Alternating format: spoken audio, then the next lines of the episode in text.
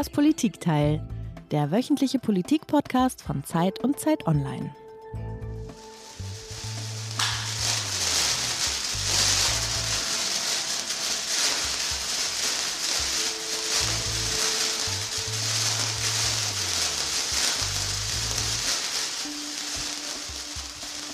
Ja, wir wissen noch nicht genau, wie wir anfangen, aber wir wissen, dass dieser Ton ein Wunsch von Tina war. Warum hast du dir das gewünscht, Tina?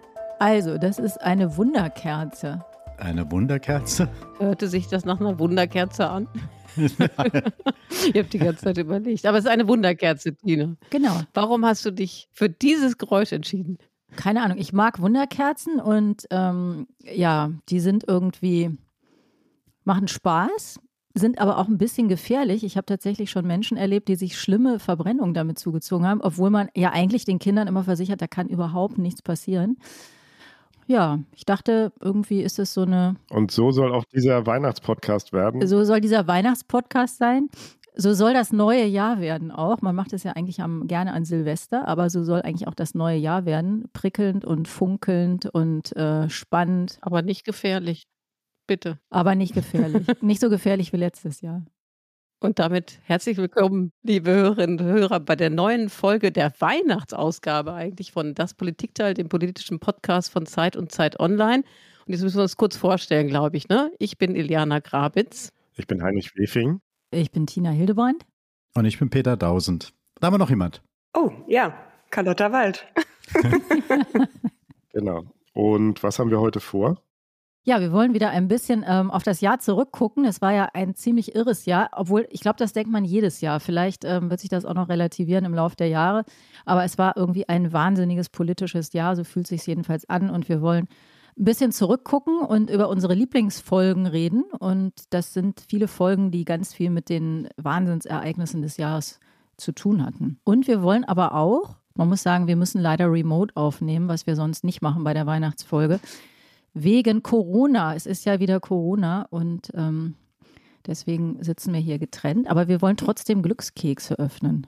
Wie wir das machen, ist noch nicht ganz klar. Ja, ist eine gute deutsche Weihnachtstradition, genau. Glückskekse genau. zu öffnen. Deshalb machen wir das dieses Jahr mal. Das ist so eine provinzielle Sicht, Peter. Also ich komme aus der Provinz und ich bin stolz drauf. Und Flop 5 wollen wir auch machen, oder? Ja. Jeder hat einen Flop? Genau. Jeder hat einen Flop. Und wir wollen würfeln. Und wir wollen würfeln. Genau. Das erinnert mich an eine Episode oder äh, eine Weihnachtsausgabe vor zwei oder drei Jahren. Ich finde es unfassbar, wie viele Jahre wir jetzt hier schon am Start sind. Das ist nämlich schon das vierte Mal, dass wir hier zusammensitzen zur Weihnachtsfolge. Genau. Wie fangen wir jetzt an?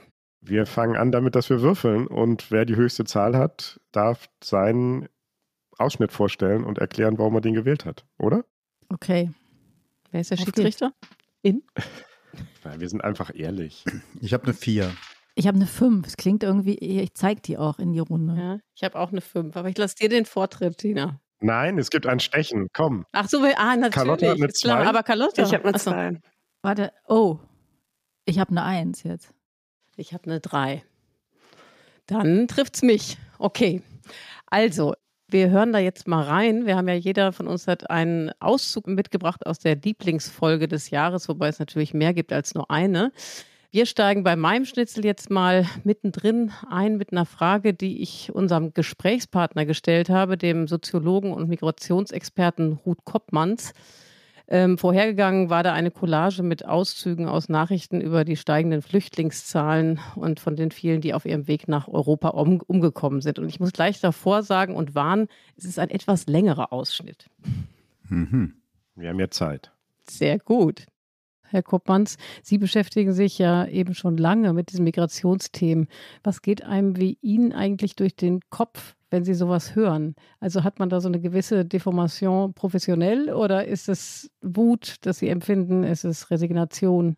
Nein, das, das sticht mir jedes Mal, wenn ich sowas höre, äh, ins Herz. Ähm, und es empört mich auch, muss ich ehrlich sagen, weil warum sterben diese Menschen? Äh, diese Menschen sterben, weil sie Nicht, weil sie in den meisten Fällen das direkt aus einem Verfolgerstaat oder auch aus einem Kriegsland flüchten. Nehmen wir mal das erste Beispiel, das wir gehört haben. Da war die Rede von Schutzsuchenden aus Subsahara-Afrika. Die meisten Menschen, die aus Subsahara-Afrika nach Europa kommen, sind keine Schutzsuchende im eigentlichen Sinne. Es sind Menschen, die sich in Europa ein besseres Leben suchen. Es sind Wirtschaftsmigranten, die äh, in den meisten Fällen, wenn sie einen Asylgesuch stellen, was die meisten tun, letztendlich auch abgelehnt werden, aber dann trotzdem nicht zurückgeführt werden. Und da ist die moralische Falle sozusagen des europäischen Asylrechts. Wir bieten Menschen ein Versprechen, nämlich wenn du Fuß setzt auf europäischen Boden oder wenn du im Mittelmeer gerettet wirst, äh, wirst von einem europäischen Schiff, dann ist das dein Zugangsticket zu Europa. Und weil wir es auch nicht schaffen, abgelehnte Asylbewerber zurückzuführen, ist es auch ein Ticket zu einem dauerhaften Bleiberecht äh, in Europa. Und das ist natürlich für arme Menschen in Afrika extrem attraktiv. Und das macht, es ist so attraktiv für die Menschen, dass sie tatsächlich ihr Leben dafür bereit sind äh, zu wagen, äh, die Frauen unter ihnen bereit sind, das Risiko einzugehen, dass sie unterwegs vergewaltigt werden, was, was massenhaft passiert.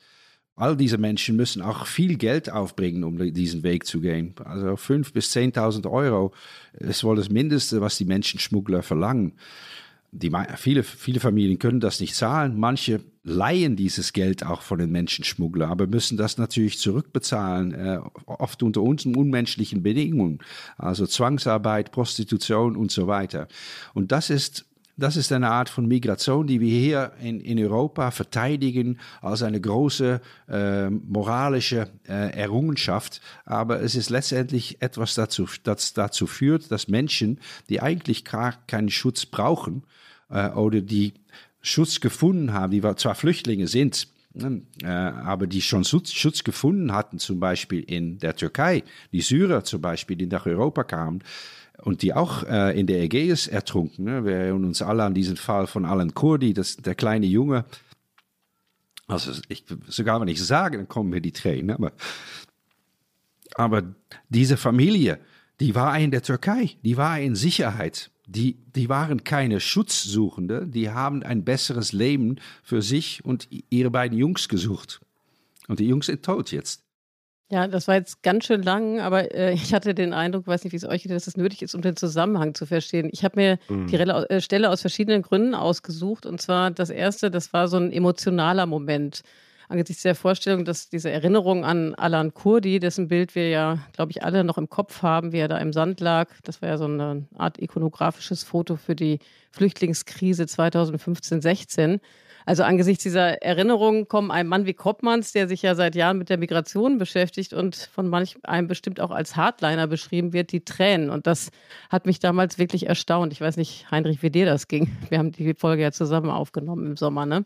Ja, also das war für mich auch einer der Momente, der, ähm, ich weiß gar nicht, ob es mein Lieblingspodcast war, aber es war einer der Momente, der mir ganz klar sich eingebrannt hat. Und gerade diese Stelle, die du ausgesucht hast, unglaublich bewegend, sehr berührend ähm, und irgendwie erschütternd, wirklich erschütternd.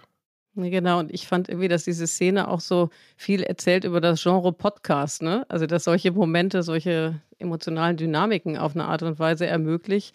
Und sowas gibt es natürlich auch in Print oder in Online-Interviews, aber das äh, kann man eben durch so ein geschriebenes Wort nicht transportieren. Das war der eine Grund, warum ich das ausgesucht habe.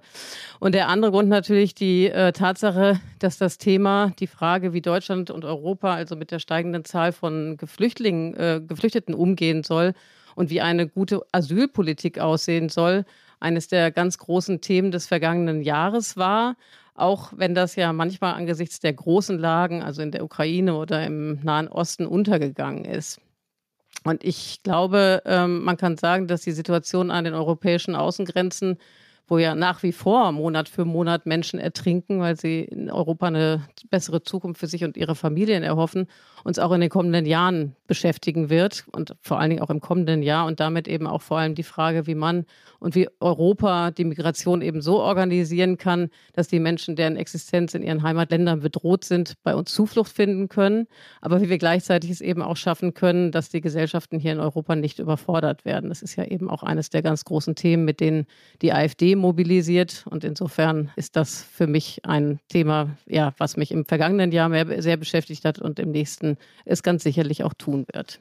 Das Spannende ist ja, finde ich, die AfD, das klingt immer sofort, als wäre das irgendwie ein böses Thema, aber das Thema beschäftigt ja wahnsinnig viele, auch Leute, die nicht die AfD wählen oder vielleicht Leute, die die AfD wählen, aber nicht rechtsradikal sind. Und ich glaube, das war wirklich ja ein Jahr, wo sich ganz entscheidend was verändert hat in der politischen Debatte. Ne? Denn wir haben ja früher immer so getan, als geht es nur darum, illegale Migration zu beenden und das alles zu sortieren und zu ordnen. Und dieses Jahr war eigentlich das Jahr, in dem viele Politiker, auch aus der CDU, zum Beispiel Jens Spahn, zum ersten Mal ganz klar gesagt haben, es geht um weniger. Wir wollen weniger Leute. Und ich frage mich immer so ein bisschen, ob die Zahlen die Position verändert haben oder ob die Zahlen dazu geführt haben, dass eine Position geklärt werden musste, die man bisher immer so ein bisschen weggenuschelt hat. Ich weiß aber nicht, ob die Position letztendlich schon geklärt ist. Ich meine, es gab ja dieses große Interview von äh, Olaf Scholz im Spiegel mit der Schlagzeile, äh, wir müssen endlich äh, in großem Stil abschieben. Das ist etwas, ich war dann kurze Zeit darauf, war ja der SPD-Parteitag und da war das nochmal ein großes Thema, vor allen Dingen von den Jusos nochmal nach vorne gebracht, aber auch von anderen, von der, von der Linken in der, in der SPD, dass die in diese, in diese Kerbe nicht mit hineinhauen wollen. Also sie haben den Scholz massiv kritisiert dafür, dass er da auch äh, AfD-Vokabular äh, benutzt hat. Also ich glaube nicht, Tina, dass das Thema schon geklärt ist. Ich glaube, wir werden noch mal größere Diskussionen haben, auch vor allen Dingen, wenn man in den Herbst hineinschaut. Da haben wir drei Wahlen in den äh, neuen Bundesländern, in Thüringen, in Sachsen und in Brandenburg. Und da wird das Thema Migration natürlich für die AfD das Zentrale sein. Und wir, dieses Thema wird uns, glaube ich, spätestens in der zweiten Jahreshälfte noch mal ganz, ganz massiv beschäftigen.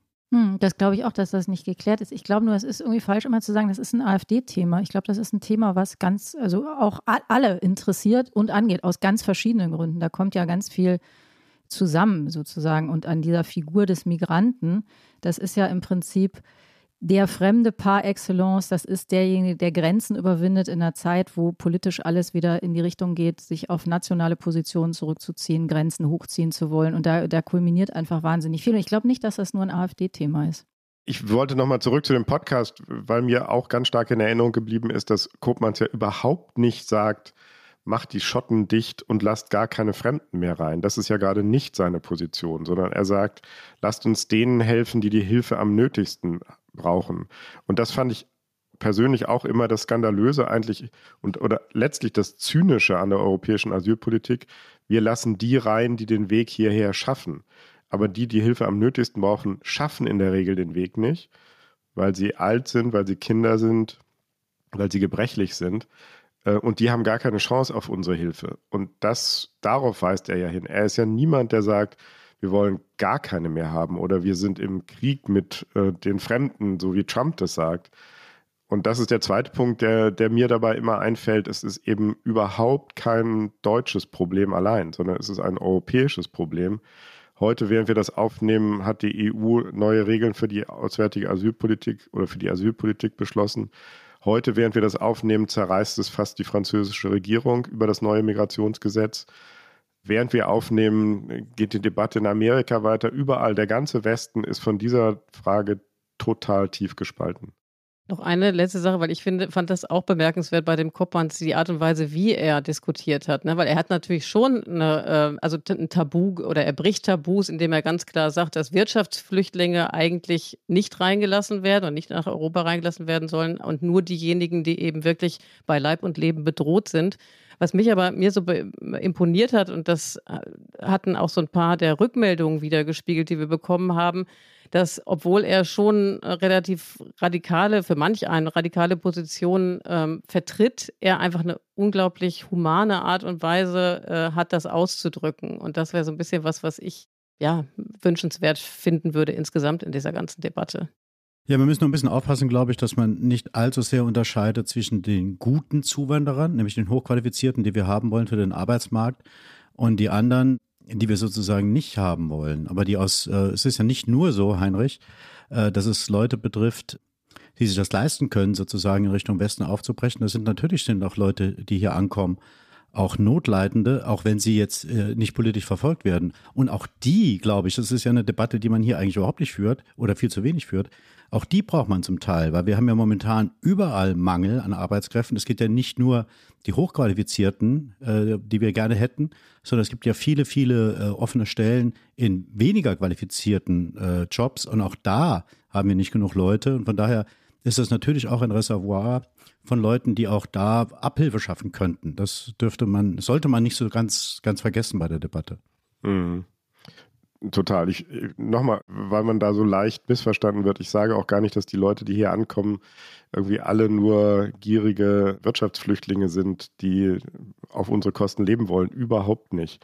Ich habe den Eindruck, dass das System, das es erfordert, körperlich persönlich an die Außengrenze zu kommen, um Asyl zu verlangen oder darum zu bitten. Die benachteiligt Frauen, Mütter, alte Menschen, Kranke, die Hilfe vielleicht noch mehr brauchen als die, die den Weg schaffen. Und sozusagen Hilfe davon abhängig zu machen, dass man den Weg über das Mittelmeer schafft, finde ich wirklich einen zynischen Ansatz. Jetzt müssen wir, glaube ich, zum nächsten, zur nächsten Episode kommen. Ansonsten Okay. Sonst reden wir nur über Migration. Was? genau. genau. müssen wir wieder würfeln. Ne? Aber ich glaube, ich habe so ein bisschen die Befürchtung, dass das für jedes Thema gilt, dass wir hier jetzt so rauswürfeln. Wollen wir doch mal gucken. Und wir können auch schon mal sagen, wir machen noch mehr Folgen über Migration auf jeden Fall. Eliana würfelt ja jetzt nicht mehr mit, ne? Nee, Nein, natürlich nicht. Raus. Okay. Ah, ich würfel jetzt mal. Ich auch. Oh, ich habe wieder eine Eins. Ich habe nur eine Drei, ganz deutlich. Interessant. Ich, mein, ich, Was hast du? Okay, der Peter, gut. der würfelt digital, muss man jetzt dazu ich würfel sagen. digital. Oh, Heinrich. Heinrich, du hast gewonnen. Ich habe eine 6, ja, ich bin dran. Genau, ich habe einen Ton ausgewählt aus einem Podcast mit Sabine Fischer, der vielleicht besten Russland-Expertin, die wir in Deutschland haben. Neben unserem eigenen Michael Ja, Thumann natu natürlich. Also, was kannst du sowas sagen? Ja, natürlich Äh, Michael die, Thumann. die, die Relativierung kommt ja sofort. Also, neben Michael Thumann ist Sabine Fischer die beste Russlandkennerin, die wir in Deutschland haben, wahrscheinlich. Ähm, sie ist eine ganz tolle ähm, Gesprächspartnerin und wir haben sie eingeladen im Juni, ähm, kurz nach einem Ereignis, an das sich, glaube ich, alle erinnern werden. Der Aufstand, die Meuterei ist gescheitert. Wagner, Sie haben es geschildert, wird jetzt dem Verteidigungsministerium unterstellt werden. Er hat die Kontrolle behalten, auch wenn es einen Moment lang wackelig aussah. Vielleicht ist er nicht gestärkt, aber jedenfalls doch unerschüttert und unangefochten weiter die Nummer eins. Oder? Er ist weiter unangefochten die Nummer eins. Das, glaube ich, können wir unterm Strich ganz klar feststellen. Er hat diesen Anschlag überlebt, überstanden. Es hat keine Elitenspaltung gegeben, was, das möchte ich nochmal betonen, auch sehr stark damit zu tun hat, dass Prigozhin eben wirklich ein Außenseiter ist. Ja. Ich würde trotzdem sagen, dass das, also für ein, ein Regime, das so stark für ein autopersonalistisches, hartes, autokratisches Regime ist Kontrollverlust eines der schlimmsten oder wenn nicht das Schlimmste, was passieren kann. Ja, und, und Kontrollverlust hat es definitiv gegeben. Und deswegen ist für mich die große, und was ich im Übrigen auch sehr interessant fand an dieser Rede, die Sie gerade eingespielt haben, war, dass er selbst gesagt hat, wir haben einen Bürgerkrieg verhindert. Also indem er gesagt hat, wir haben den Bürgerkrieg verhindert, hat er die Möglichkeit eines Bürgerkrieges Hm. in den Raum gestellt und zugelassen. Und das ist enorm weitgehend, würde ich sagen. Ja, R, von dem da die Rede war, war überwiegend Putin und das andere R war Prigoschin. Jewgeni Prigoschin, der am 24. Juni eine Meuterei begonnen hat mit immer noch, glaube ich, unklarem Ziel. Er hat seine Truppen, seine Wagner-Söldner ähm, eine Stadt im Süden Russlands einnehmen lassen und sie dann über die Autobahn Richtung Moskau geschickt. Bevor sie da ankamen, hat er sie wieder umkehren lassen. Äh, Die Meuterei wurde beendet und später im Lauf des Jahres ähm, kam Prigoschin dann bei einem Flugzeugabsturz ums Leben. Das war für uns alle, glaube ich, ein, eine wahnsinnige Überraschung, dass das im System Putin überhaupt möglich ist. Und ich habe den Ausschnitt ausgewählt, aus zwei Gründen. Zum einen, weil ich nochmal mir selbst und uns alle daran erinnern wollte, an diesen Schock, an dieses Ereignis, an dieses komplett Unvorhergesehene. Und weil wir dann im Verlauf vor allen Dingen auch darüber gesprochen haben, ist Putin jetzt gestärkt oder ist er geschwächt? Und Sabine Fischer hat sich natürlich nicht festgelegt als kluge Wissenschaftlerin, sondern sie hat gesagt, das müssen wir beobachten, das müssen wir weiter abwarten. Aber sie hat darauf hingewiesen, dass das System Putin eigentlich nur durch immer mehr Repression funktioniert. Immer mehr Repression und dann noch mehr Repression und nach dieser Meuterei nochmal mehr Repression, weil die, wie sie gesagt hat, die Legitimationsgrundlage des Putin-Regimes immer schmaler geworden ist. Und im Grunde ist das ja weiter die Frage, vor der wir stehen. Im Moment, heute, wo wir es aufnehmen, sieht es so aus, als sitze Putin fester als je im Sattel, als laufe auch im Ukraine-Krieg, um den es ja eigentlich geht, alles nach seinem Plan. Der Westen wird müde, der Ukraine gehen die Kämpfer und das Material aus und er schmeißt immer neue Truppen und immer neue Panzer an die Front und wird irgendwann gewinnen. Aber das ist eben eine Kalkulation, die auch jeden Tag in sich zusammenbrechen kann. Und daran wollte ich mich auch selber nochmal erinnern, um vielleicht auch ein bisschen dieser Jahresenddepression entgegenzugehen. Dieser Krieg ist nicht mehr zu gewinnen, überhaupt nicht. Das ähm, ist eine komplett offene Wette. Naja, ich muss eher sozusagen die Jahresenddepression dann doch bestärken, so in dem Fall. Ich bin ja natürlich Danke, kein, Peter. Jetzt, bitte, ich bin natürlich kein Russland-Experte wie Frau Fischer oder Herr Thumann. Sondern Saarländer, ne? wie wir alle wissen. Ja, Saarländer, Saarländer hat zu allem eine Meinung, also von daher aber man hat ja doch auch, äh, oder wir alle haben ja uns ja sehr viel in diesem Jahr mit dem Thema Russland ja auch auseinandergesetzt. Also was mir so ein bisschen fehlt, ist, äh, wenn es sagt, allein die Möglichkeit eines Bürgerkrieges war da, wurde angesprochen. Mir fehlt irgendwie so die äh, Kenntnis darüber, nach allem, was ich gelesen, gehört habe, wo dieser Unruheherd sein soll in Russland. Also ich sehe das momentan noch nicht, dass sich da auch wenn Putin selbst immer mehr Repressalien äh, benutzt, ich sehe nicht eine gesellschaftliche Bewegung, die sich gegen Putin irgendwie stellt. Das ist nicht, nicht erkennbar. Und ich glaube, wir machen uns manchmal, neigen wir dazu, uns die Dinge fast ein bisschen schön zu reden. Ich war in diesem Jahr, äh, dem jetzt ablaufenden Jahr, öfters ähm, Baltikum unterwegs, mit äh, einmal mit dem Kanzler, zweimal mit äh, Pistorius. Und da gab es immer so diese Rede davon, dass wir die Dinge ein bisschen zu schön sehen in Russland nach wie vor. Auch der Begriff allein, das fand ich sehr interessant, das ist mehrfach, mir mehrfach da begegnet. Der Begriff Putins Krieg, sagen die Balten, der ist falsch. Also weil er so insinuiert, dass sobald Putin weg wäre, dieser Krieg auch zu Ende wäre. Und äh, der, die haben eine ganz andere Wahrnehmung. Die sagen, das ist ein russischer Krieg. Wenn Putin weg ist, geht es genauso weiter wie bisher. Also es ist natürlich auch wiederum eine subjektive Einschätzung. Man kann es nicht 100% nachvollziehen ob das stimmt oder nicht, aber die beiden haben natürlich ihre historischen Erfahrungen mit den Russen gemacht. Und äh, deren, deren Aussicht auf das, was kommt, die sagen, das ist eine ganz, ganz äh, lange Phase der Auseinandersetzung. Selbst wenn dieser Krieg zu Ende ist in der Ukraine, wird dieser Antagonismus, äh, der alte Antagonismus zwischen Russland oder früher Sowjetunion und dem Westen, der wird bestehen bleiben und der wird uns äh, die nächsten Jahre oder Jahrzehnte, wird das auch die Politik hier in Europa prägen. Und ich glaube, das scheint mir dann doch ein relativ realistischer Ausblick zu sein, auch wenn es ganz schöner ist. Ich glaube, der Begriff Putins Krieg, das ist natürlich ein taktischer, Peter, ne? Denn das ist ja ein Begriff, der so gewählt wurde, vor allem auch gerne von Olaf Scholz. Und ich glaube, der soll einmal die Verantwortlichkeit benennen und der soll aber natürlich auch genau diesen Raum schaffen, von dem man eben am Anfang oder immer noch nicht genau weiß, ob es ihn überhaupt gibt, wo man eine, eine Unterscheidung trifft zwischen Putin und einer russischen Bevölkerung, von der eben am Anfang viele gehofft haben, dass sie das nicht unterstützen. Das ist ja immer das Problem in solchen Systemen, dass du es nicht weißt, ne? weil es eben nicht so wie bei uns ist, dass alle auf dem Marktplatz sind mit ihren Meinungen, sondern ähm, Meinungen brutal unterdrückt werden. Und das macht es natürlich unheimlich schwer.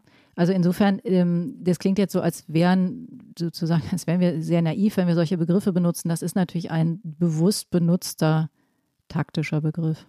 Vielleicht ist er inzwischen falsch, kann man bestimmt drüber reden. Und die Balken, hast du gesagt, haben da sowieso ihre eigenen Erfahrungen und ihre eigenen Gefährdungen auch nach wie vor, muss man ja sagen. Natürlich. Ja, Scholz benutzt sie noch weniger. Nur noch eine Anmerkung. Also Scholz, das fällt mir schon auf, er hat ihn jetzt länger eigentlich nicht mehr benutzt, wenn er davon redet. Er äh, spricht schon vom russischen Angriffskrieg jetzt immer und nicht mehr vom Putins Krieg. Es hat sich schon verändert. Ja, und Russland ist ja nur das eine, ne? das andere ist ja die Ukraine und die Frage, inwiefern die internationale Gemeinschaft noch den entsprechenden Support gibt. Und da bin ich dann wieder in der depressiven Fraktion hier bei uns am Tisch, dass ich einfach wirklich mit einem ganz äh, schwierigen Gefühl aus diesem Jahr rausgehe, äh, weil man vor dem Hintergrund des Konflikts im Nahen Osten das ja alles wieder in Unordnung gebracht hat und im Grunde auch die Ukraine hat völlig aus dem Blickwinkel oder aus dem Fokus verschwinden lassen ähm, man doch sehr besorgt nach vorne schaut. Also ich habe es anders empfunden, Heinrich, als du das eben eingespielt hast. Ich kannte, wusste vorher nicht, welche, welchen Teil du auswählen würdest. Da habe ich mich erinnert daran, Mensch, da gab es mal einen Moment der Hoffnung und der mhm. war für mich schon so weit weg. Und ich meine, auch wenn man sich den Zustand der Opposition in Russland anschaut, gerade wird ja darüber spekuliert, wo Nawalny abgeblieben ist. Also ich habe irgendwie, mir fehlt das Zeichen für Hoffnung, dass sich da äh, irgendetwas herauskristallisieren könnte, was dann eben auch dem System Putin oder dem russischen System gefährlich werden könnte. Vielleicht einmal noch, mir ging es auch nicht darum zu sagen, da steht irgendwo eine Oppositionskraft bereit und die wird Putin schon weghauen. Äh, irgendwie die Oligarchen, die um ihre Geschäfte fürchten, das war ja am Anfang mal so eine Theorie oder der Sicherheitsapparat, weil es mit dem Krieg nicht gut vorangeht oder so. Daran glaube ich auch überhaupt nicht. Und Sabine Fischer hat das auch im weiteren Verlauf des Podcasts selber gesagt. Solche Regime sind in der Lage, sogar militärische Niederlagen ähm, zu überleben. Sie können sehr stabil sein. Mir ging es eigentlich eher um zwei Sachen. Das eine, darauf hinzuweisen, die Dinge entwickeln sich nicht immer total geradlinig und so, wie man sie für einen Moment lang vorhersagt, sondern es gibt eben einfach immer Ereignisse, die ähm, die, die Entwicklung stören und mit denen wir zum Teil nicht rechnen können. Und die andere Seite, ob wir im Westen die Unterstützung hochhalten oder nicht, das finde ich auch wichtig. Das ist eben auch nicht vom Schicksal gegeben, sondern letztlich die Entscheidung der Regierungen im Westen. Soll die Unterstützung weitergegeben werden? Soll sie womöglich so verstärkt werden, dass die Ukraine besser militärisch dasteht oder nicht? Ich glaube, das ist eine Sache, die wir selber manchmal auch so wegnuscheln. Das liegt in der Hand der Regierung im Westen, in unserer eigenen Hand. Ich fand die Folge übrigens noch aus einem anderen Grund interessant, weil ich weiß noch, die Sabine Fischer war ja gecastet worden am Vorabend von unserer Kollegin Alice, die wir auch schon oft im Podcast hatten und die inzwischen auch einen eigenen Podcast mit dem besagten Michael Thumann hat, nämlich den Ostcast. Und es war sehr, sehr aktuell. Und äh, es war ganz toll, dass wir sie hatten. Und man konnte da sehen, dass zum einen Podcast auch super, super aktuell sein kann. Und was man auch sehen konnte, ist, dass wir, das war, finde ich, typisch für das Jahr, dass wir eine Situation haben, wo wir auch darüber geredet haben, was für Begriffe wir eigentlich benutzen. Wir haben mhm. ja uns am Anfang immer gefragt, was ist das denn jetzt? Ist das ein Putsch? Ist das ein Aufstand? Ist das eine Revolte oder so? Und das ist, glaube ich, was, was auch typisch ist für dieses Jahr, dass viele Dinge passiert sind und wir mussten immer natürlich direkt auch berichten. Und äh, um zu berichten, muss man Worte verwenden. Und das ist sehr schwer, wenn man eigentlich noch gar nicht genau weiß, was ist es eigentlich. Und dass wir so oft darüber nachgedacht haben, das, das war, ähm, hat das so verdeutlicht in diesem Jahr, diese, dieses Berichten in Echtzeit eigentlich sehr, sehr oft. Mhm. Ja, finde ich ein sehr interessanter Gedanke. Es wurden ja auch in diesem Begriff, in diesem Jahr aus meiner Sicht bestimmte Begriffe äh, wurden ja auch vollkommen zweckentfremdet. Der Begriff Genozid beispielsweise, finde ich, hat eine, im Zusammenhang mit Israel eine äh, ganz äh, negative Wendung erfahren, wie, wie inflationär er be benutzt wird, ähnlich Apartheid-Regime. Also das ist, wir müssen echt aufpassen, äh, dass wir nicht äh, mit, mit den Begriffen in eine ohnehin schon aufgeheizte Stimmung, die es ja nicht nur in unserer Gesellschaft gibt, sondern in vielen anderen Gesellschaften auch, das noch äh, weiter befeuern, indem wir solche Begriffe, also wir Medien meine ich jetzt, solche Begriffe auch inflationär gebrauchen. Wir sollten da sehr zurückhaltend sein. Ich glaube, wir müssen wieder würfeln, Peter, oder? Ja, wir müssen In, würfeln. Das ist ein Duell. Nee, nee, nee, Carlotta ist auch noch Nein, dabei. Nein, Carlotta ist noch ein dabei. Triell. Carlotta ist dabei, Entschuldigung. Tina, ich habe deine Eins. Warte, warte. Ich habe deine drei, Peter. Ja, Hier. super. Ich habe auch eine drei, Tina. Okay, oh, dann, ähm, dann Stechen. das Duell. Jetzt habe ich eine vier. Ich arbeite mich ja, mühsam ich voran. Ich habe wieder die drei. You okay. Dann bin ich jetzt dran. Ich würde gerne zwei Töne ähm, vorspielen, aber dafür sind die ziemlich kurz. Oder man kann sie kürzer machen auch. Geht gegen die Regel, Tina. Nee, äh, Iliana hatte, hatte so einen langen Ton, da habe ich gedacht. Äh, ich hatte wirklich einen langen Ton, muss ich zu, zugeben. Kann nämlich zwei dann. Ist schon okay. Ich hätte sogar noch einen zweiten gehabt. Daraus ergibt sich dann auch eine Frage, die ich ganz wichtig finde, ob es nicht zielführender ist, nicht gleich bei der Gesamtpartei, sondern bei Landesverbänden anzusetzen, bei denen die Beurteilung einfacher ist, oder sozusagen noch chirurgischer mit dem Instrument der Grundrechtsverwirkung zu arbeiten. Das gibt es ja auch noch.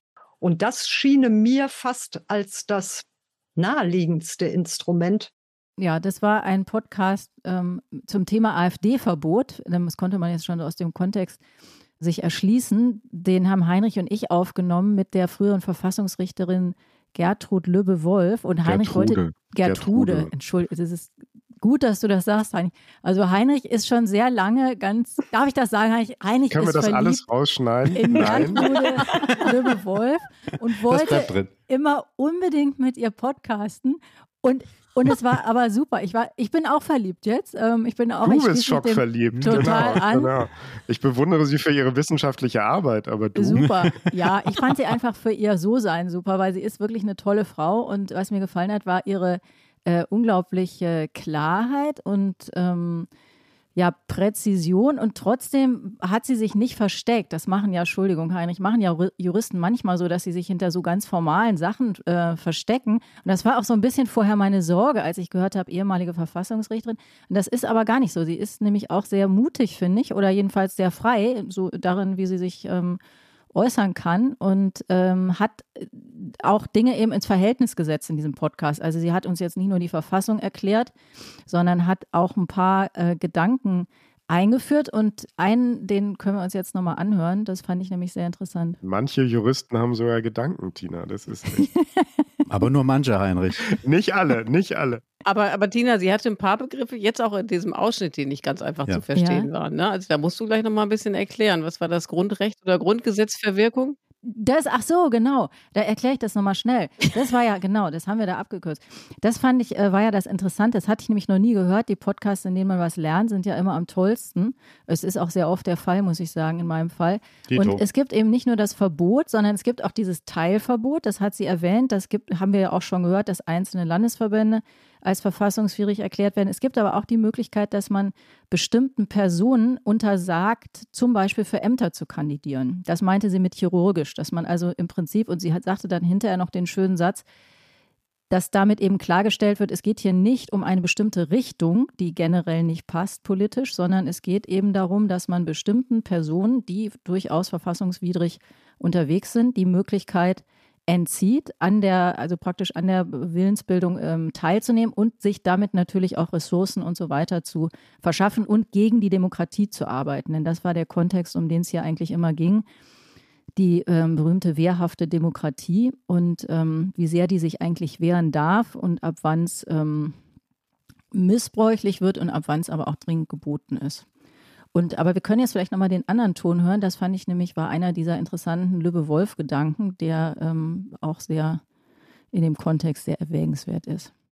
Dann fragt man sich ja, was kann jetzt eigentlich der Wähler noch machen, der jemanden, der, der, der eine politische Kraft wählen möchte, die rechts von dem angesiedelt ist, was die CDU mit Hilfe linkerer Koalitionspartner durchsetzen kann. Ne? Dem bleibt ja praktisch nur noch die AfD. Und das ist dann wirklich eine sehr politisch sehr schwierige Konstellation, wo auch die Schlussfolgerung, wer die AfD wählt, der steht zwangsläufig hinter den verfassungsfeindlichen Äußerungen von Teilen ihres Personals mit einem gewissen Zweifel ausstattet. Das fand ich eben sehr interessant, weil wir über die AfD ja meistens in unserem Kosmos, muss man sagen, als Problem sprechen, aber nicht mehr immer oder weniger darüber, wo dieses Problem herkommt. Und der Boden, auf dem die AfD gewachsen ist, ist natürlich auch die Tatsache, dass es bei einigen Themen, großen Themen, das fing eigentlich für meine Begriffe an mit Europa, ähm, bestimmte Positionen nicht vorkommen konnten oder es sehr schwer hatten, weil das dann antieuropäisch war oder nationalistisch. Ähm, so und da, diesen Gedanken bringt sie nochmal an, dass ja auch eine CDU ist ja zu Koalitionen verdammt in gewisser Weise, weil sie wahrscheinlich keine absolute Mehrheit kriegen wird, ausschließlich mit Parteien, die eher links von ihr stehen. Und dass damit natürlich Wähler, die sich etwas rechts von der CDU, was aber vielleicht noch nicht verfassungswidrig ist, wünschen, eigentlich keinen richtigen Vertreter haben. Das finde ich ganz interessant. Ja, es ist ein interessanter Gedanke, aber ist die Konsequenz dann, dass die CDU äh, wirklich ernsthaft Koalitionen mit den AfD eingehen soll? Ist das irgendwie, kann das die Lösung sein? Weiß ich nicht. Nein, nein, nein, das würde ihr, glaube ich, auch keiner raten. Trotzdem ist es eine, markiert das ein Dilemma oder eine, eine Lücke. Ich glaube, das tauchte ja in dem Zusammenhang auf, dass sie sagte, nicht jeder, der AfD wählt, ist notwendig auch rechtsradikal und verfassungsfeindlich. Ja, selbstverständlich ist das so, klar, klar. Mhm. Wir haben heute ein Interview aufgenommen mit äh, Malu Dreyer. Das fand ich total interessant. Da spielte das Thema AfD dann auch irgendwann eine Rolle. Da war Tina nicht Europa das zentrale Thema, das die AfD sozusagen befeuert hat oder der Ur das Ursprungsthema, sondern sie hat sehr stark äh, abgehoben auf Corona, dass mhm. Corona mhm. wahnsinnig viel verändert hat. Warum? weil, so wie Sie sagten im Interview, also das Interview gibt es nächste Woche in der Zeit, kleiner Werbeblock, das können Sie dann gern nachlesen. Aber die eine Gedanke äh, verrate ich, bei Zeit Online, einen Gedanken verrate ich jetzt schon mal. Also sie sagt, ähm, die meisten Leute haben eigentlich mit dem Staat sozusagen, der ist in ihrem Alltag nicht so wahnsinnig präsent. Und plötzlich äh, war mit Corona der Staat äh, überpräsent und hat Vorgaben gemacht für alle Lebensbereiche. Und das hat irgendwie so eine, so eine Anti-Staatshaltung befeuert. Und das hat auch äh, die AfD stark gemacht. Und seitdem gab es ja noch ein paar andere Krisen, wo der Staat irgendwie immer hat eingreifen müssen. Ich finde das, ich finde das ein guter oder interessanter Gedanke, dass sozusagen ähm, der Staat in einer Ausnahmesituation erfahren wurde, zum ersten Mal von den Leuten so ganz intensiv, dass er wirklich ihr Leben ins Alltagsleben eingreift. Und das war eine sehr, sehr negative Erfahrung für sehr viele. Äh, nicht positiv. Wir haben das ja sehr positiv beschrieben, weil es gab ja natürlich viele sinnvolle Maßnahmen aus unserer Sicht, aber viele andere haben das halt als eine Begrenzung ihrer, ihrer, ihres Alltags äh, erlebt. Und das hat, glaube ich, die AfD auch sehr stark befeuert. Wir haben es aber auch nicht nur positiv beschrieben, ne? Wir ja. haben es auch skeptisch beschrieben, genau. muss man sagen. Gott sei Dank. Ja, das stimmt. Aber ich wollte nur noch kurz sagen, dass das natürlich uns auch wieder zum Thema Migration zurückbringt. Ne? Also, weil was können die etablierten Parteien tun oder eine CDU tun, ist sich einsetzen für, oder eigentlich das gesamte Parteienspektrum, dass man eben wirklich auch Antworten versucht zu geben und den, den Leuten das Gefühl gibt, dass äh, etwas getan wird, damit sie, also damit die, die Städte und Gemeinden nicht überfordert sind oder sich überfordert fühlen. Und ich glaube, kommen wir eben zurück auf den Anfang, das wird eben eine große Aufgabe sein im, im nächsten Jahr, da entsprechende äh, ja, Lösungen anzubieten, so schwer es ist. Na, und wir haben drei Landtagswahlen im Osten, wo die AfD. Ja, ja, stopp, stopp, stopp. Ich muss jetzt mal dazwischen grätschen, weil ich habe ja auch noch einen Ton, der kommt irgendwann noch. Wenn wir jetzt alles schon so. wegnehmen, ich zu, kann ich zu meinem Ton gar nichts mehr sagen, weil das geht so ein bisschen in die Richtung. Ich habe da gar keine Zweifel, dass du da immer noch was zu sagen kannst. Du nimmst mir die Worte aus dem Mund, Eliane. Aber okay, okay gut, wir würfeln weiter. Dann jetzt ein Würfelduell, ne? Das große Stechen, Peter. Ja, mach. Ich habe eine fünf. Ich habe eine sechs. Das gibt's nicht. Juhu. Ja, das gibt's nicht. Kommt, nahtloser Übergang. Jetzt. Hast dich schon als, hast dich schon als Siegerin gefühlt, ne, Galotta? Ja, aber da komme ich mit der Sechs. Wahnsinn. Ein bisschen. Die Rampe haben wir dir gebaut, thematisch, glaube ich, Peter. Sprichst du jetzt vielleicht über die AfD, Peter? Nein, nicht über die AfD. Im Rande. Okay, dann leg mal los mit dem Ton das ist ähm, wahrscheinlich also der spannendste Teil an, an, diesen ganzen, an dieser ganzen Fragestellung, was würde Sarah Wagenknecht nicht tun, ist, dass wir ähm, zum allerersten Mal in der AfD eine Wählerwanderung sehen würden, äh, die nicht zur AfD geht, sondern weg von der AfD. In ihrer zehnjährigen Historie haben wir sowas noch nicht erlebt. Da war bisher immer die Wählerwanderung in die Richtung von der AfD, zur AfD, von der SPD, von der Linkspartei, von allen Parteien wirklich. Ja, das war Sarah Wagner und wir hatten Sarah Wagner, eine junge Wissenschaftlerin, eingeladen, über Sarah Wagenknecht äh, zu reden und die äh, Neugründung der Partei, die ja immer noch nicht vollzogen ist, die aber jetzt am 27. Januar vollzogen werden soll. Es gibt ja nur einen Verein bisher. Und Sarah Wagner ist eine Wissenschaftlerin, die zu dem Zeitpunkt, als wir das Interview geführt haben, noch an der Uni in Mannheim tätig war. Die ist jetzt, jetzt muss ich überlegen, war es Dublin oder Belfast, weiß ich nicht mehr genau, Hauptsache Italien, glaube ich. Also in einem von beiden ist sie auf jeden Fall jetzt tätig. Ich habe das ausgesucht, weil wir das Thema gemacht haben, Neugründung der Partei Sarah Wagner. Wir waren, Tina hat vorhin gesagt, wir sind manchmal sehr aktuell. Wir waren da sogar ein bisschen vor der Welle, würde ich sagen, weil wir haben entdeckt so einen Aufsatz von Sarah Wagner, äh, zusammen mit zwei Kollegen hat so einen Aufsatz geschrieben über die Chancen einer Sarah Wagenknecht-Partei und hat da sehr interessante Thesen aufgestellt, ähm, weil sie sieht diese Entwicklung eigentlich sehr positiv, für die, also für die, die Aussichten für Sarah Wagenknecht-Partei sehr positiv, weil sie sagt, diese Partei hat ein Profil, das es bisher am äh, deutschen Politikmarkt sozusagen nicht gibt, nämlich eine gesellschaftspolitisch konservative Partei, die ökonomisch äh, weit links denkt. Und das ist eine Kombination, die auch, aber nicht nur, die auch sehr stark in das äh, Feld der AfD eingreift. Und Sie hatten da in Ihrer Untersuchung auch Befragungen gemacht und so weiter. Und die sagen, dass halt äh, die der AfD einen großen, sie können der AfD einen Großteil ihrer Wähler oder einen bedeutenden Teil ihrer Wähler abjagen, sodass die AfD womöglich nicht, was ja alle befürchten, jetzt die stärkste Kraft wird in den äh, Wahlen, in den drei Wahlen, die wir in den drei ostdeutschen Ländern im kommenden Jahr haben. Ähm, und das finde ich sehr interessant, äh, diese, diese Entwicklung. Wir haben ja eine weitere Aufsplitterung des Parteiensystems steht uns ja jetzt bevor. Es ist ja ohnehin schon sehr schwierig geworden, äh, Parteien, äh, dass Parteien Regierungen bilden, speziell in Ostdeutschland. Und wenn wir jetzt noch einen neuen Spieler mit ähm, auf dem Feld haben werden, wird es sehr schwer. Und wir sind in der Situation, die eben schon mal angeklungen ist, nämlich, dass wir Kombinationen bilden müssen, wo die CDU womöglich mit drei, vier Partnern oder mit drei Partnern, vier Parteiensystem bis hin zur Linken sich verbünden muss, um halt eine, um halt eine äh, AfD-Beteiligung an der Regierung zu verhindern. Und das könnte natürlich die AfD auch wiederum stärken. Also wir haben Chancen mit dieser Neugründung, dass die AfD nicht so stark wird und gleichzeitig auch das Problem, dass bei schwierigen Regierungskonstellationen die AfD dann doch wieder gestärkt wird. Also es ist eine sehr interessante Kombination. Wir werden alle, glaube ich, in den nächsten Jahren ein bisschen äh, schlauer werden, in welche Richtung das dann geht. Wie schätzt du das denn? Ich mich ja immer. Hm. Nee, ich wollte Peter fragen, wie du das denn einschätzt, die Erfolgsaussichten der Partei von Sarah Wagenknecht als äh, Berliner Insider. Es gab ja mal eine Umfrage äh, bezogen auf die Landtagswahlen in Thüringen. Ich weiß jetzt nicht mehr genau, welches Institut es war. Es war auf jeden Fall ein seriöses. Äh, und da kam raus, dass die Wagenknecht-Partei in Thüringen aus dem Stand die stärkste Partei werden könnte mit 25 Prozent. Äh, das ist schon sehr bemerkenswert. Also es ist natürlich alles vollkommen volatil.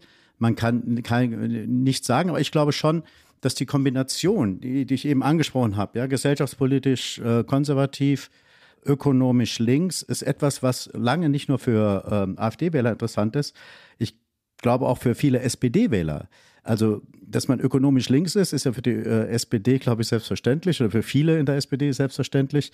Aber das Selbstbild, dass äh, linke Parteien immer auch internationalistisch sein müssen oder traditionell linke Parteien immer internationalistisch, internationalistisch ausgerichtet sein müssen, das ist in weiten Teilen der SPD nicht der Fall. Es gibt sehr viele Mitglieder und Wähler an der Basis, die eher national denken und auch migrationsskeptisch sind, äh, sodass die für eine Sarah Wagenknecht-Partei, glaube ich, durchaus auch empfänglich sind. Klingt total plausibel. Ich frage mich nur immer, warum soll das diesmal klappen, was letztes Mal nicht geklappt hat? Also sie hat ja schon mal diese Bewegung Aufstehen gegründet und das war ja ein totaler Flop. All die Gründe, die du jetzt gesagt hättest, hast, hätte man da auch sagen können. Ich glaube, die Wahlen sind nochmal so ein Gamechanger, weil ich glaube auch, dass das im Osten möglicherweise attraktiv ist. Aber diese ganzen Begründungen, die hätte man vorher auch sagen können. Trotzdem hat das nicht, ist nicht geflogen. Nein, ich glaube, es gibt ja jetzt doch äh, eine signifikante Bewegung auch von den Linken weg zu ihr. Also so Parteimitglieder, die erfahren sind, das war das große Problem von Aufstehen, dass sie im Prinzip nicht in der Lage waren, eine Struktur aufzubauen. Und sie haben jetzt viele Leute wohl äh, gewonnen in ihrem Verein, die diese Fähigkeit besitzen. Sie selber besitzt sie nicht. Also das sage ich so offen, weil sie das selber ja so sagt. Ähm, deshalb müssen das andere für sie machen. Und nach allem, äh, was wir hören, Robert Pausch, unser Kollege, hat sich auch sehr intensiv mit der Partei da ja auch auseinandergesetzt. Also der geht ja auch davon aus, dass sie ähm, so weit sind, dass sie sowohl bei den bei den Europawahlen als auch bei den drei Landtagswahlen antreten werden. Das größte Problem, das sie haben, dass eigentlich bei jeder Wahl Sarah Wagenknecht selbst die Spitzenkandidatin sein müsste. Äh, damit sie, damit die Partei auch gewählt wird, weil das ist natürlich eine Partei, die total auf sie ausgerichtet ist. Und ähm, wir werden mal sehr gespannt sein, welche Figuren sie bei den Landtagswahlen äh, nach vorne schiebt. Sie wird wahrscheinlich, davon gehen eigentlich alle aus, wenn es die Partei dann gibt, wird sie bei der Europawahl die Spitzenkandidatin werden, um mit einem großen Aufschlag sozusagen zu starten, was dann auch eine Welle auslöst und äh, hilfreich sein wird für die Landtagswahlen. Aber welches thematische Profil müsste sie denn dann besetzen, diese Partei von Sarah Wagenknecht, Peter? Weil ähm, du hast es ja eben gesagt, dass die Expertin, die ihr im Gespräch hattet, die Frau Wagner, äh, da sich relativ äh, optimistisch zeigte. Mein Problem ist, ich habe gar kein Gefühl dafür, wo, wohin die eigentlich wollen von der Agenda. Also da ist ja von allem ein bisschen was drin. Also hast du eine Vorstellung, wo die sozusagen sich profilieren müssten, um entsprechend dann eben auch ja diese Folgen nach sich zu ziehen, die die Frau Wagner beschrieben hat? Na, ich finde, so ein großes Geheimnis ist das ja nicht. Also Migration zu sagen, irgendwie, wir wollen äh, die, die Zuwanderung stark begrenzen und die illegale total äh, beenden äh, das wird eine Botschaft natürlich sein. Auf der anderen Seite sagen Sie, wir müssen in diesem Land für mehr soziale Gerechtigkeit sorgen. Wir haben ja seit Corona hat sich die Schere zwischen Arm und Reich in Deutschland ja nochmal weiter auseinanderentwickelt. Und da wird man all das äh, auflisten, was man auch im Programm der Linken hat. Sie ist ja der große Streitpunkt zwischen ihr und der Linken war ja nie ähm, das äh, Sozial- oder die Finanzpolitik, sondern war natürlich die Migrationspolitik. Und da hat sie eine Linie, ich würde die nicht, das ist mir zu einfach zu sagen, das ist AfD-Linie, weil in dem ganzen Vokabular von Wagenknecht und ihren Leuten fehlt dieser völkische Einschlag, der ja bei der AfD sehr, sehr stark ist. Das hat sie nicht. Und ich glaube, wie gesagt, aus der Kombination Migrationsskepsis, das reicht, das reicht ja, um heute Wähler zu mobilisieren und dem Versprechen, wir werden den Reichen ein bisschen mehr wegnehmen und den Armen ein bisschen mehr geben, das ist, glaube ich, etwas, wo du in Deutschland natürlich irgendwie auch äh, mehr als fünf Prozent erreichen kannst und äh, in einen Landtage einziehen kannst. Und bei der bei Europawahl gibt es ja gar keine 5%-Hürde, das kommt noch schwer hinzu. Und nicht zu vergessen, dass sie mit Russland verhandeln will, ne? Also das ist ja auch noch die. Stimmt. Sie beendet den Krieg, das kommt auch noch dazu. Genau. Zusammen mit Donald Trump. Ja. Bist du jetzt zufrieden, Peter? Hast du genug Raum gehabt für deine Einlassung? Absolut. Weil du doch Angst hattest, dass du sozusagen nicht mehr genug Zeit haben würdest oder Raum bekommen würdest. Ja, wenn ihr mich die ganze Zeit befragt, muss ich auch was sagen. Nee, das ist ja super.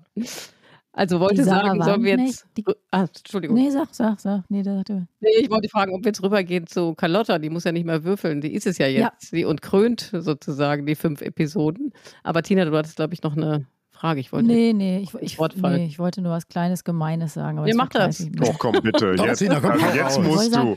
Tina, gemein. Ihr zwingt mich dazu. Nein, ich wollte nur sagen, die, die Sarah Wagenknecht gilt ja als ein bisschen faul. Ne? Also das war ja, glaube ich, immer so ein bisschen das Ding, dass sie irgendwie bestimmt gute Ideen hat und ganz viel weiß, aber nicht so, die, die Arbeit nicht so gerne machen will, die dann mit so, und da ist ja sehr viel, sehr unglamouröse Arbeit mit verbunden, mit so Parteiengründung und sowas.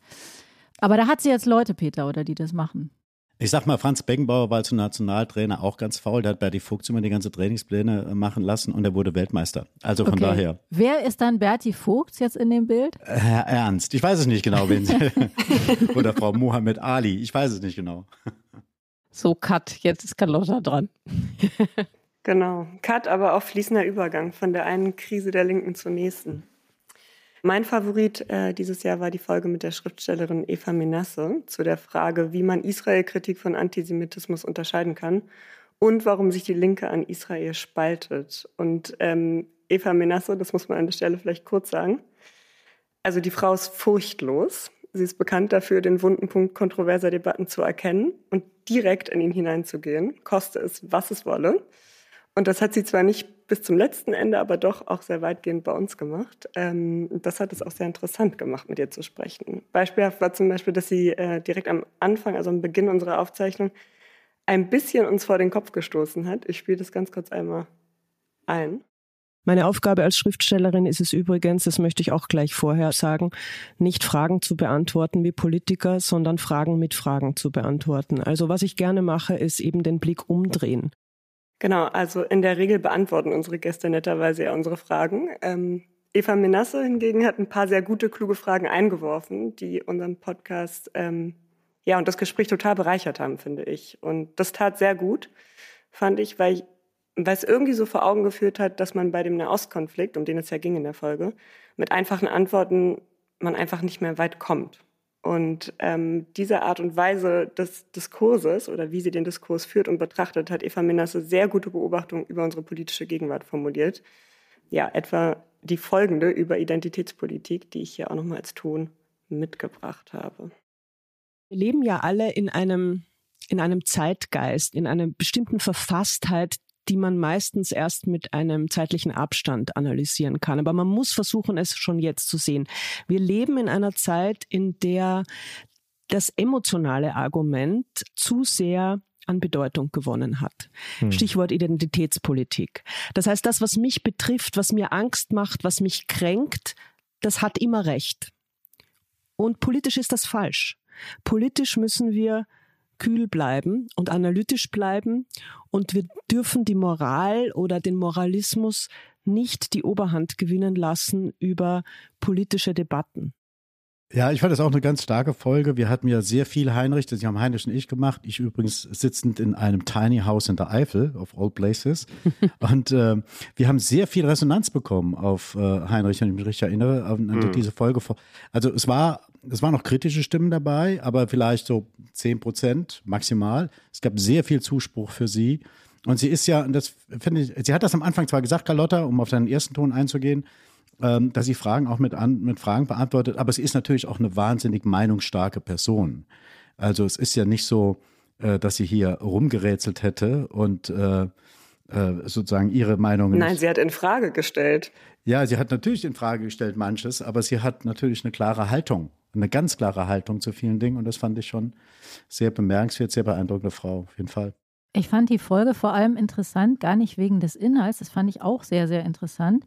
Aber ähm, genau das, was du beschreibst, Peter, ich glaube, es gab kaum eine Folge, äh, auf die sich so viele von unseren Hörern und Hörern gemeldet haben. Erstmal sowieso überhaupt zahlenmäßig ist das aufgefallen. Und dann war es tatsächlich so, dass es ja ganz, ganz, ganz überwiegend positiv war. Die Leute haben sich richtig bedankt und haben gesagt, das hat mir total geholfen, da irgendwas zu sortieren und so. Und das ist ja dieselbe Eva Menasse, die, die Teil eines äh, Skandals ist um den Pen Club und der also unglaubliche Dinge vorgeworfen werden, Antisemitismus und so weiter. Und deswegen war das für mich nochmal mit einer besonderen Erkenntnis verbunden oder auch mit einer neuen Fragestellung. Die Podcasts zeichnen sich ja generell dadurch aus, dass, finde ich, unsere Hörerinnen und Hörer unglaublich freundlich sind. Das kann man wirklich mal sagen. Und selbst die äh, Selbstkritik kommt unheimlich gut informiert. Man merkt, die Leute sind am Argument interessiert. Es ist eigentlich eine Öffentlichkeit ohne Shitstorm. Und das gibt es überhaupt nicht. Und dann kann man sich natürlich fragen, woran liegt das denn eigentlich? Und ich glaube, das liegt daran, dass die Podcasts zwar eine Öffentlichkeit sind, aber sozusagen in der, von den professionellen Kommentatoren nicht beackert werden. Also keiner hört einen Podcast und sagt dann, was da wieder der Dings da gesagt hat, totaler Mist, sondern man bezieht sich eigentlich meistens auf Texte, die irgendwo veröffentlicht sind. Und das wirft natürlich ganz stark die Frage auf, ob wir, wir Medien sozusagen, also wir professionelle Öffentlichkeit auch wirklich ganz stark ein Teil eines Problems sind, finde ich. Hm. Das zeigte sich auch daran, finde ich, das fiel mir so auf. Es war einer der ganz wenigen Podcasts oder vielleicht sogar der einzige, an den ich mich erinnern kann, in dem der Gast, äh, die Gästin dir und mir, Peter, immer wieder gesagt hat, so wie ihr fragt, das liegt mhm. neben der Sache oder übertreibt man nicht so. Und mhm.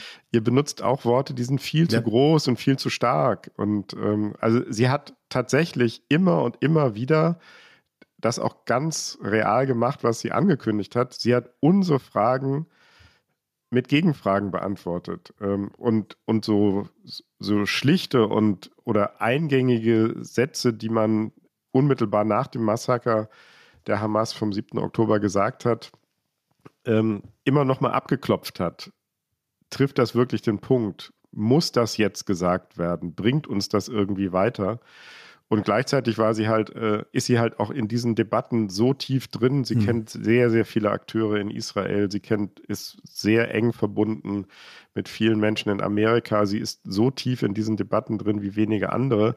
Und mir hat irgendjemand erzählt, dass dieser Podcast auch in der jüdischen Community in Berlin und in Deutschland so quasi rumgereicht wurde als ein Bezugspunkt. Nicht alle war, sind ganz sicher, sind nicht alle Eva Menasses Meinung, aber es war ein Podcast, der einem dabei hilft, mir jedenfalls geholfen hat, Gedanken zu sortieren und vielleicht ein bisschen klarer in diesem wahnsinnigen, schrecklichen Durcheinander denken zu können. Ja, ich finde, letzter Gedanke dazu von mir. Sie hat ja im Vorfeld, ich glaube, das darf man sagen, also unmittelbar, als wir zusammengeschaltet wurden, äh, hat sie ja die Frage gestellt, ob sie sich damit überhaupt einen Gefallen tut. Weil mhm. sie hat ja schon mit anderen öffentlichen Auftritten genau das äh, bekommen, was sie jetzt nicht bekommen hat, nämlich Shitstorms und sehr viele Beleidigungen.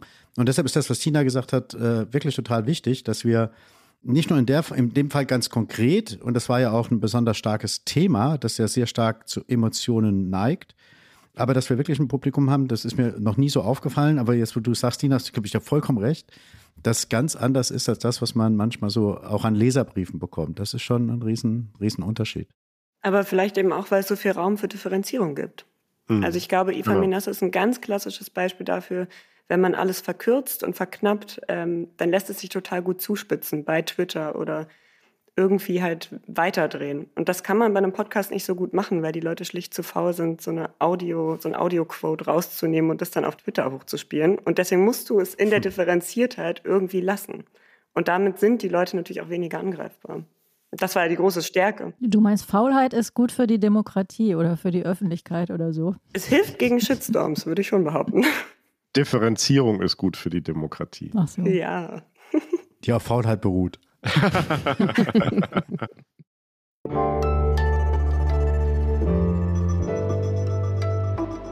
die Flop 5. Also an der Stelle ist ja oft das auch meine Aufgabe, daran zu sagen, ist es jetzt nicht Zeit, an unsere fünf großen Flops zu erinnern? Wir sind ja schon fast eine Stunde hier. Mhm. Und ich weiß nicht, ob man nochmal aus. Ja, genau, müssen ein bisschen Gas geben. Ähm, ich weiß nicht, ob wir es in der gleichen Reihenfolge gerade nochmal machen, ob wir neu würfeln. Ähm, aber Heinrich, nee, wer war eben der Erste? Wer war der Erste? Nee, Eliana, äh, Eliana war die Erste. Willst du deinen Flop jetzt auch als erstes nennen? Gut, also ich komme mit meinem ersten Flop, äh, ausnahmsweise mal aus der Welt des Sports. Peter, du erinnerst dich. Eliana, was ist los? Ja, ich würde als Flop nämlich die Kussaffäre im spanischen Fußball benennen. Wir erinnern uns. Also im Sommer war das, das spanische Team hatte gerade gewonnen und dann hat Luis Rubiales, so wie du es ausgedrückt hast, Peter, die äh, Hermoso, Jennifer hieß sie, glaube ich, in den Schraubstock genommen und ihr wider Willen einen Kuss verpasst. und wir haben der ganzen Sache eine ganze Stunde gewidmet. Äh, ich fand, das war ein Riesenflop und hat mehr erzählt als tausend Worte über den Machismo im spanischen Fußball. und wahrscheinlich nicht nur da. Dann der nächste Flop. Gut, zweiter Flop kommt von mir, genau. Der Flop ich habe jetzt ein Zitat des Bundeskanzlers rausgenommen. Das ist aus einer Regierungserklärung. Ähm, und da hat er gesagt, in ihrem Alltag an die Bürgerinnen gewandt und Bürger, in ihrem Alltag hier und heute ändert das Urteil des Bundesverfassungsgerichts nichts. Das war das Urteil, das den Haushalt gekippt hat. Und ich finde das so exemplarisch für das Sprechen und letztlich auch für die strategische Anlage dieser Koalition an eurem Leben, liebe Bürgerinnen und Bürger, ändert sich nichts. Egal was passiert, ob uns das Bundesverfassungsgericht 60 Milliarden streicht, ähm, ob es einen Krieg in der Ukraine gibt oder was auch immer, ob es eine ökologische, tiefgreifende ökologische äh, Transformation der Republik geben soll. Wir versprechen euch, ihr werdet nichts merken. Das ist äh, entweder das Konzept der Zumutungslosigkeit oder es ist einfach Ängstlichkeit. Ich finde das falsch. Ähm, ich glaube, das ähm, ist der falsche Ansatz in solchen Zeiten. Ich glaube, ähm, dass, oder ich bin fest davon überzeugt, dass man den Menschen sagen soll, was auf sie zukommt und dass das auch schmerzt und äh, Veränderungen mit sich bringt. Aber die ganze Zeit so eine, einen Wattebausch der Zumutungslosigkeit über die Politik zu legen, ist, glaube ich, genau falsch. Deswegen ist das mein Flop des Jahres. Sehr gut, Heinrich. Ich hatte eigentlich auch einen Satz des Kanzlers, aber während dieser Sendung ist ein Zweitflop in mir herangereift, den sage ich gleich. Nur noch mhm. einen Punkt zu deinem. Ich glaube nicht, dass es Ängstlichkeit ist. Ich glaube, das ist ein totaler Paternalismus, weil Scholz Oder ja so ein bisschen die Idee hat, äh, Papa, Papa arbeitet und äh, die Kinder müssen draußen bleiben in der Zeit, müssen sich aber auch keine Sorgen machen, weil Papa hat alles im Griff. Und ich glaube, das ist eine wahnsinnig arrogante, paternalistische Ader, die immer so als Gegenteil daherkommt. Aber ich glaube, Ängstlichkeit ist es nicht. Mhm. Jetzt sage ich den Flop, der mir während der Sendung gekommen ist. Das mhm. ist der Satz, der Westen ist kriegsmüde. Mhm. Diesen Satz finde ich skandalös. Ich finde, wir sind ja gar nicht im Krieg. Also da, es gibt ja Leute, die sind ja wirklich im Krieg. Die sterben, die leiden, die werden, äh, müssen, selbst wenn sie nicht sterben, unglaubliche Härten hinnehmen. Und dieses der Westen ist kriegsmüde, das finde ich ganz, ganz schrecklich, lamoyant, total unpassend, total unproportional und auch unehrlich. Okay, bin ich dran? Ja. Ich habe zwei Flops, aber ganz schnell. Also der erste Flop ist, dass ich nur ähm, zwei Monate Auszeit genommen habe in diesem Jahr und nicht drei. Das ist der erste Flop. Und der zweite Flop ist Berlin. Berlin, wir haben ja heute ein Urteil hier bekommen, heute, wo wir aufzeichnen, ein Urteil bekommen in Berlin, dass weite Teile der Stadt nochmal zur Wahl gehen dürfen. Und das ist irgendwie so, ich weiß nicht, also es haut einem, haut einen um. Das ist, äh, das ist Bananenrepublik. Komm, das seid ihr doch gewohnt in Berlin. Das Abgeordnetenhaus habt ihr doch schon mal komplett neu gewählt. Ja, Also das ist. jetzt nur ein Fünftel, das ist doch nix quasi. Ja, ich kann mich noch erinnern an die Wahl, an die Bundestagswahl. Erstmal, dass es zwei Jahre später, dann ist, kommt das Urteil zwei Jahre später, soll man nochmal zur Wahl gehen. Und eigentlich müsste man ja, wenn man ehrlich wäre, wenn man ein ehrlicher Wähler wäre, müsste man ja beim zweiten Mal, sofern man denn überhaupt dann dahin geht, müsste man das gleiche wählen, was man damals auch gewählt hat. Sofern man sich erinnert, Peter. Sofern man sich erinnert, das ist auch ein Punkt. Dürft ihr denn alle nochmal wählen? Seid ihr in den Bezirken, wo nachgewählt wird oder nicht? Ich bin in dem Bezirk, weil meine Frau, kann ich noch kurz erzählen, die hat um äh, 20 nach 7 gewählt am Wahltag. Ähm, Hm. Da war schon seit 18 Uhr, da waren die ersten Hochrechnungen raus, kurz nach 18 Uhr, um 18 Uhr die Prognose. Also es war eigentlich, wir waren kurz vom amtlichen Endergebnis, da durfte sie ihr Kreuzchen machen. Und das ist schon irgendwie sehr merkwürdig in einer Stadt, die den Anspruch hat, ähm, Weltstadt sein zu wollen. Das ist ein bisschen lächerlich. Sagt der Saarländer. Ja, natürlich. Ich habe ähm, mal was anderes mitgebracht. Ich habe mal eine Anekdote als Flop mitgebracht, weil ich schon dachte, dass wir Gefahr laufen, uns hier wild zu doppeln. Und zwar habe ich eine Woche nach den brutalen Angriffen der Hamas auf Israel eine russisch-jüdische Freundin getroffen, die jetzt in Deutschland lebt, also die aus Russland geflohen ist und die zehn Jahre lang vegan war. Und dann stand sie dann eben eine Woche nach diesem Terrorangriff mit einem Salamibrot in der Hand vor mir und aß es genüsslich. Und dann habe ich sie gefragt, wie das jetzt kommt, also ob sie nicht vegan sein. Und dann meinte sie nur, sie hätte jetzt wieder begonnen, Fleisch zu essen, weil angesichts der Weltlage mache sowieso nichts mehr Sinn. Und äh, diese Aussichtslosigkeit, also diese Form der Resignation, dieses Gefühl, das hat mich total tief berührt. Und äh, ich glaube, ehrlich gesagt, dass in diesem Gefühl ganz, ganz viel von diesem politischen Jahr 2023 liegt. Aber du willst uns jetzt sagen, die Aussichtslosigkeit ist dein Flop, oder? Genau, natürlich. Gerade noch die Kurve gekriegt. Und dass wir Salamibrote essen dürfen. Und alles, was damit im Oder Salamibrote steht. sind der Flop. Genau, weil eigentlich sind Genau. Salamibrote ja auch der Flop und diese Klimapolitik auch. Also, ja, aber Hm. nee, ich meine schon das Gefühl. Ja, und das ist ein Flop. Hm. Das schreit nach einem Glückskeks, oder? Würde ich auch sagen, Ja, um das jetzt nochmal so ein bisschen Hoffnung her. rauszureißen. Wo ist denn unsere Glücksfee? Das bist doch auch du, Carlotta. Das bin auch ich. Jetzt ähm, kommt die große Losung. Das musst du aber einmal erklären. Genau, bitte einmal erklären. Sollen wir jetzt dieses Geheimnis lüften, Heinrich? Ja, Mhm. Klar. das ist doch eine Serviceleistung. Das wissen doch ganz viele gar nicht da draußen, dass, wo man sich die Glückskekse besorgen kann.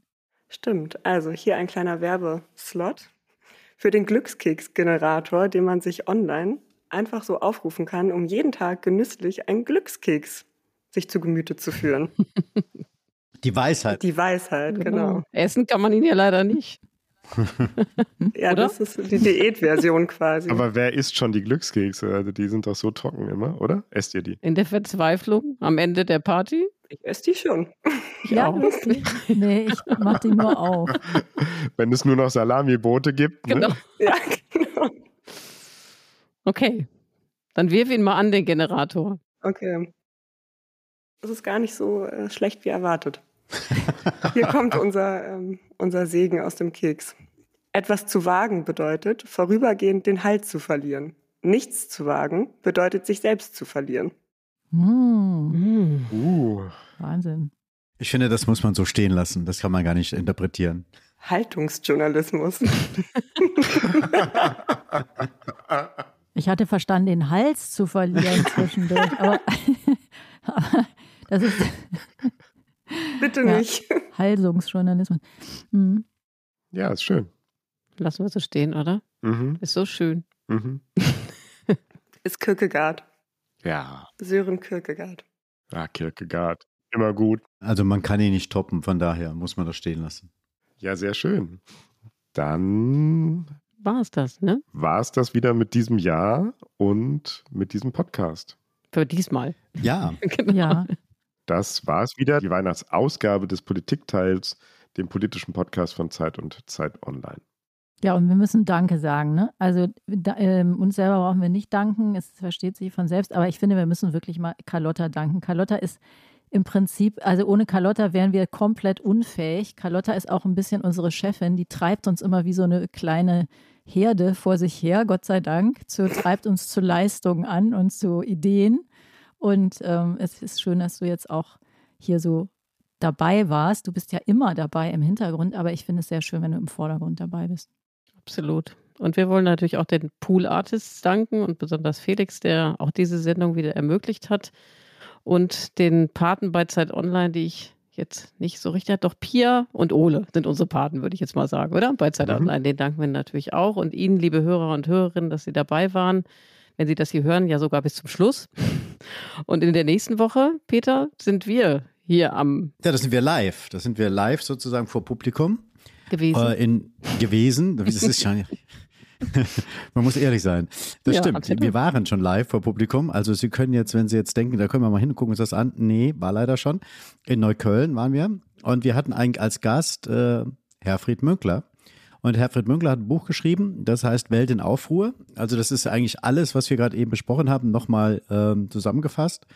Und Herfried Münkler erzählt sehr viele interessante Dinge, das werden wir alles hören. Und er erzählt auch, wo sein Name eigentlich herkommt. Den Vorname meine ich. Herfried mhm. und was er bedeutet. Und ob er damit zufrieden ist. Und ob er damit zufrieden ist, genau. Das ist jetzt der Cliffhanger für nächste Woche.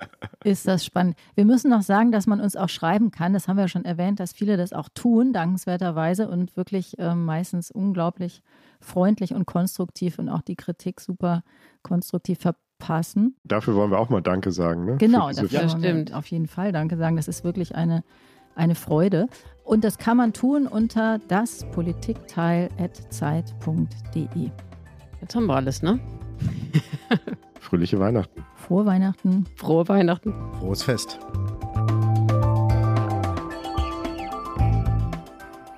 Das Politikteil ist ein Podcast von Zeit und Zeit Online, produziert von poolartists.de.